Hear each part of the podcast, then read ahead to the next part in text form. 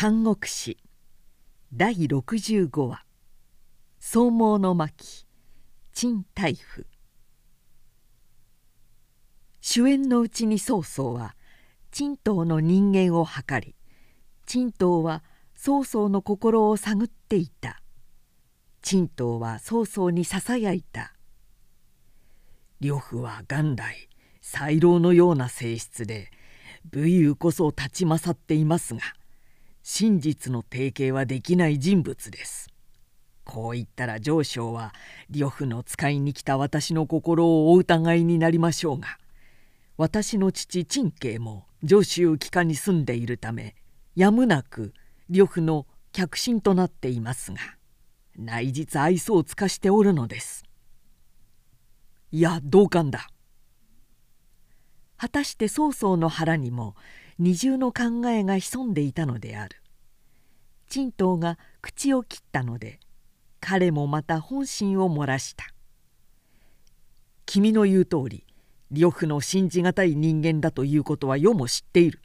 しかしそれさえ腹に承知して付き合っている分には彼が才老のごとき男であろうと何であろうと後に食いるようなことは世も招かぬつもりだ。そうです。その腹構えさえお持ちでしたら安心ですが。幸い君と知子になったからには今後とも世のために陰ながら尽力してもらいたい。君の元夫陳大夫の名声は世もつとに知っておる。帰国したらよろしく伝えてくれ。承知しました。他日上昇がもし何かの非常手段でもおとりになろうという場合は必ず助手にあって我々親子内容してお手伝いしましょう。頼む今夜の宴は図らずも有意義な一夜だった今の言葉を忘れないように。と曹操と陳東は杯をあげて誓いの瞳を交わした。曹操はその後朝廷に奏し陳東を公領の大主に任じ父の陳慶にも老後の淵として6 2,000石を給した。その頃淮南の演術の方へは早くも指針の官員が京都の辻で首切られたという取り沙汰がやかましく伝えられていた「言語道断。演術は呂布の仕方に対して凄まじく怒った。礼儀を尽くした我が婚姻の使者を捕らえて曹操の経理に任せたのみか。先の縁談は破棄しこの演術に拭うべからざる恥辱をも与えた。即座に24万の大軍は動員され7隊に分かれて徐州へ迫った。呂布の前衛は木の葉のごとく蹴散らされ怒涛のごとく一帯は勝敗に侵入しその他各所の先鋒戦で助州兵はことごとく壊滅され刻々敗兵が城下に満ちた。呂布は事態の悪化に慌て出してにわかに重臣を呼び集めた「誰でもよい今日は忌憚なく意見を吐け。それがこの助手城の気球を救う策ならば何なりと俺は聞こう」と言った。石上陳旧が言った「今にしてお気がつかれたでしょう。かかる大事を招いたのは全く陳慶親子のなせる技です。その証拠にはあなたは陳慶親子をご信用あって京都への使いもお命じになりましたがどうです？彼らは朝廷や曹操にばかりこびて巧みに自身の爵禄と前途の安泰を図り今日この災いが迫っても顔を見せないではありませんか。しかりしかり!」と誰か手を打って陳旧の説を支持する者があった陳旧はなお激語を続けて「ですから当然な報酬として陳慶親子の首を切りそれをもって演術へ献じたら演術も怒りを解いて兵を引くでしょう。悪因悪化彼らに与えるものと助手を救う方法はそれしかありません。呂布は立ちどころにその気になった。すぐ使いをやって陳慶親子を城中に呼びつけ罪を責めて首を切ろうとした。すると陳太夫はカラカラと高笑いして「病にも死なずさりとて花も咲かず枯れ木のごとく老衰したわしの首など梅の実一つの値打ちもありません。せがれの首もご用とあれば差し上げましょう。しかしまああなたはなんという臆病者だろう。天下に対して恥ずかしくはありませんか。となおも笑いこけた。何を笑う呂布はくわっと目を怒らせて陳慶親子をねめつけた。我を臆病者とは言いも言ったりさほど大言を吐くからには何時に敵を破る自信でもあるのかなくてどうしましょう陳大夫は済ましたものである呂布は咳き込んで「あらば申してみよもし確固たる良作が立つなら汝の資材は許してくれよ」計りごとはありますが用いると用いざるとはあなたの胸一つでしょう。いかなる良作でも用いなければ空想を語るに過ぎません。ともかく申してみ。聞くならく淮南の代表24万とか言っています。しかし右合の衆でしょう。なぜならば演術はここにわかに定位につかんという野心から急激にその軍用を膨張させました。ご覧なさい。第六軍の将たる艦船は以前先生の山菜にいた追いはぎの頭目ではありませんか。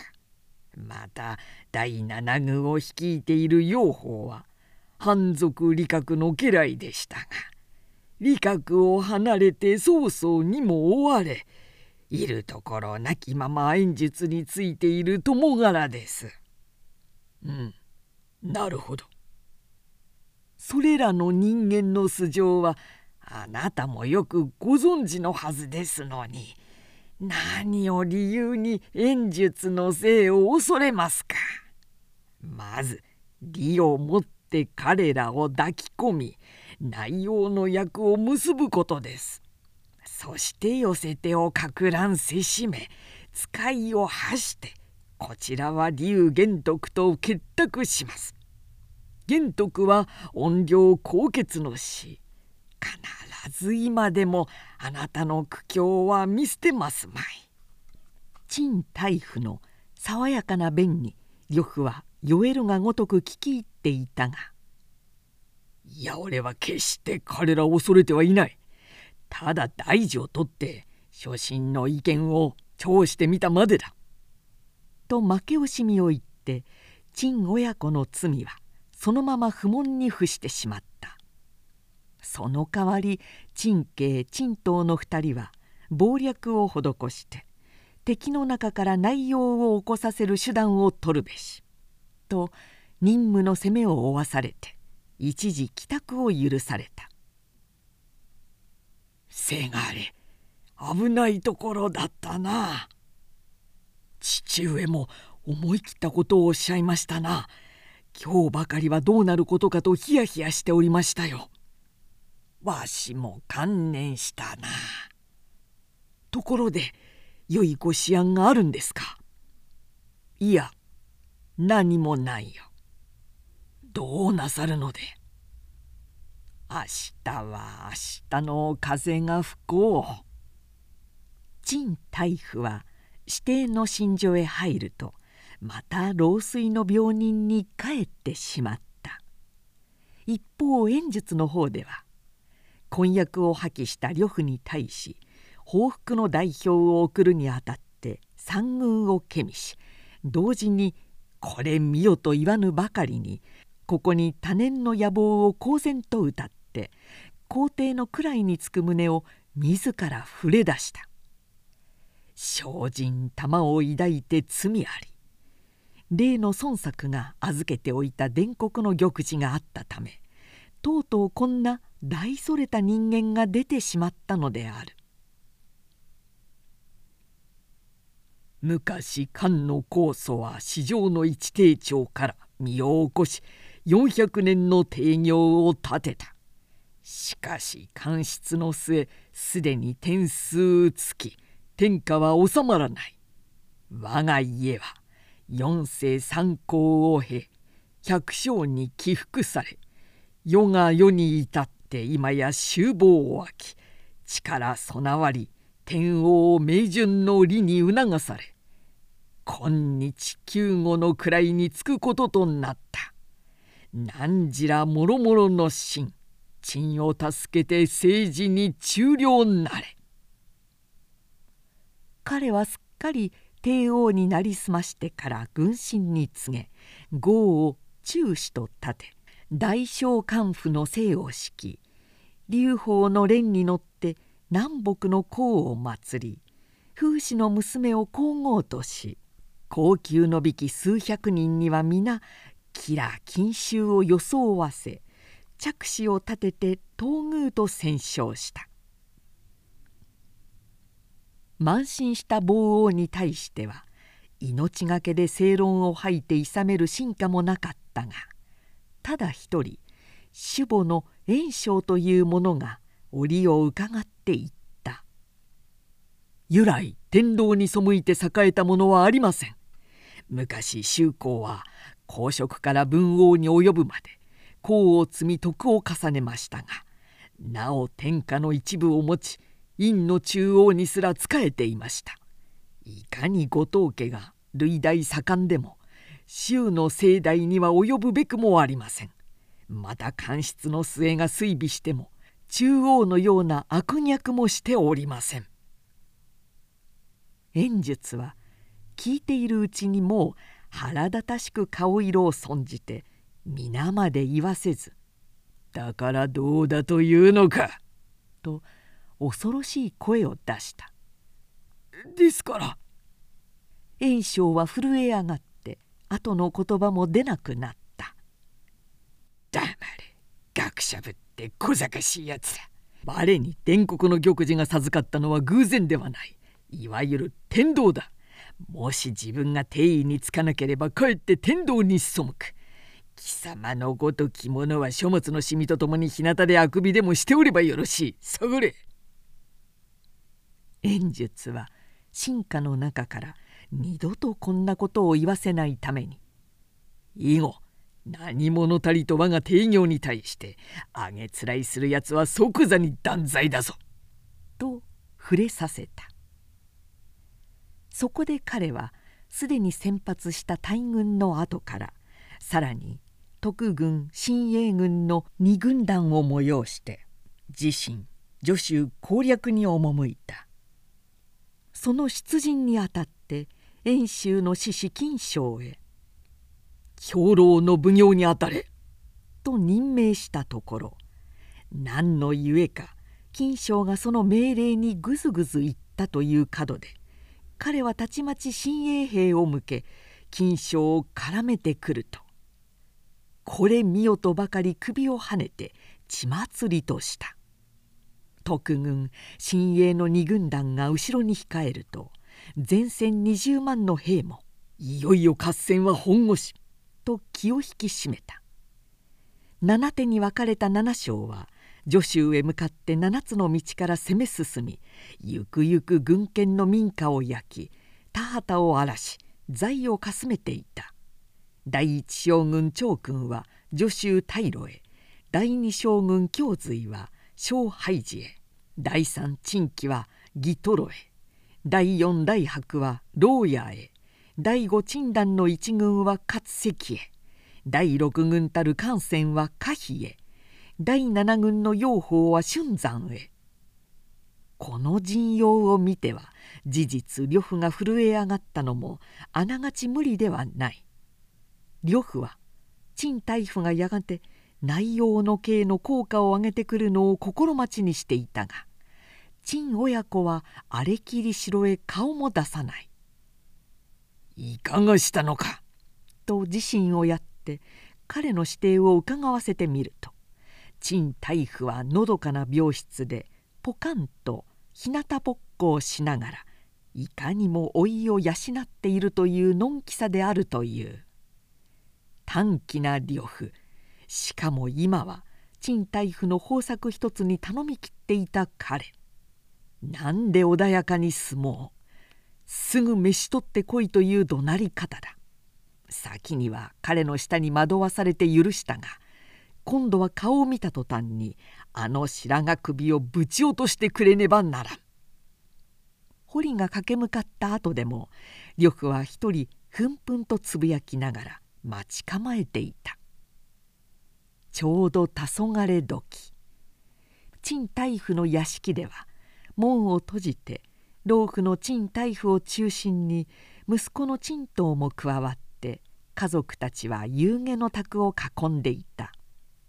おや何だろう門の壊れる音やなり召使いのわめき声続いてそこへどかどかと堀や武士など大勢土足のまま入ってきた。いやおうもんない。陳大夫親子はその場から拉致されていった。待ち構えていた呂布は親子が面前に引き据えられるとくわっとねめつけ「この老いぼれよくも我をうまうまと欺いたな。今日こそは断罪だ!」と直ちに武士に命じてその白髪首を撃ち落とせとたけった。陳大夫は相変わらずニヤニヤ。手応えのない笑い方をしていたがそれでも少し身を動かして両手を上げ「ご短期ご短期」と仰ぐように言った。呂布はなおさら劣化のごとくになって殿閣のうつばりも振動するかとばかり吠えた「おのれまだ我を揶揄するかそのす首の落ちかけてるのも知らずに。またしゃれ落ちかけているとは我が首か。あなたのお首か。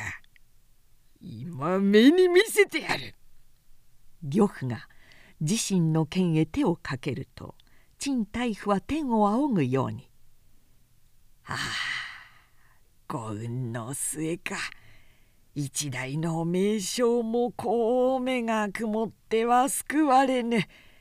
みすみすご自身の剣でご自身の首をはねようとなさるわ。何をバカな!」と言ったが呂布も多少気味が悪くなったその顔色の隙へ陳大夫の絶法は鋭く切り込むように言った。確か先日も申し上げてあるはずです。いかなる良作もお持ちいなければ空想を語るに等しいと。この老いぼれの首を落としたら誰かその良作を施して助手の気球を救いましょうか。ですからその剣をお抜きになればご自身の命を自ら絶つも同じではございませんか。汝の詭弁は聞きおいた。一時逃れの上手を言って屋敷に帰ればのんきに寝ておるというではないか。策を用いぬのは我ではなく汝という古狸だ。ゆえにご短気じゃというのでござる。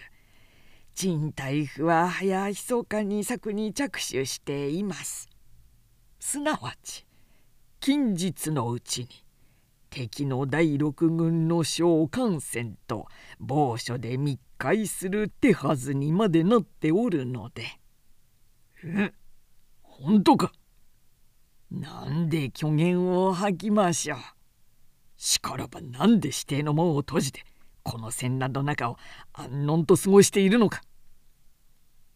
真の作詞はいたずらに動かずという言葉をご存じありませんか？高原をもって我を欺き他国へ逃げんとする支度であろう。大将軍たる者が商人のような邪推を回してはいけません。それがしの妻子眷属は皆将軍の手の内にあります。それらのものを捨ててこの老人が身一つながらえていずこへ逃げ行きましょうや。では直ちに感染に行き合い初めにその方が申した通り我がために最善の計りごとを施す気かどうだ?それがしはもとよりその気でいるのですが肝心なあなたはどうなんです?うん。俺の考えか。俺もそれを願っているがただ悠長にダラダラと日を過ごしているのは嫌いだ。やるなら早くいたせ。それよりも内心この賃貸婦をお疑いなのでしょう。よろしい。しからばこうしましょう。せがれ賃刀は知識としてご城中に止めておき手前一人で行ってきます。でも敵地へ行くのには部下がなければなるまい。連れて行く部下には血と望みがございます。何十名いるか。また武将には誰をつけていきたいか。武将などいりません。友もただ一匹で結構です。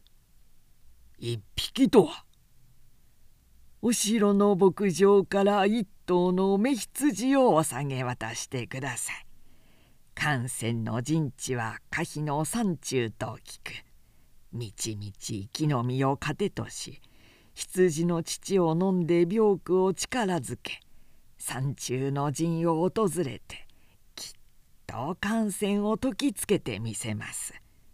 ですからあなたの方でもお抜かりなく龍玄徳へ使いを立て万端お手配しておかれますように。陳太夫はその日一頭の羊を引いて城の南門から氷然と出ていった。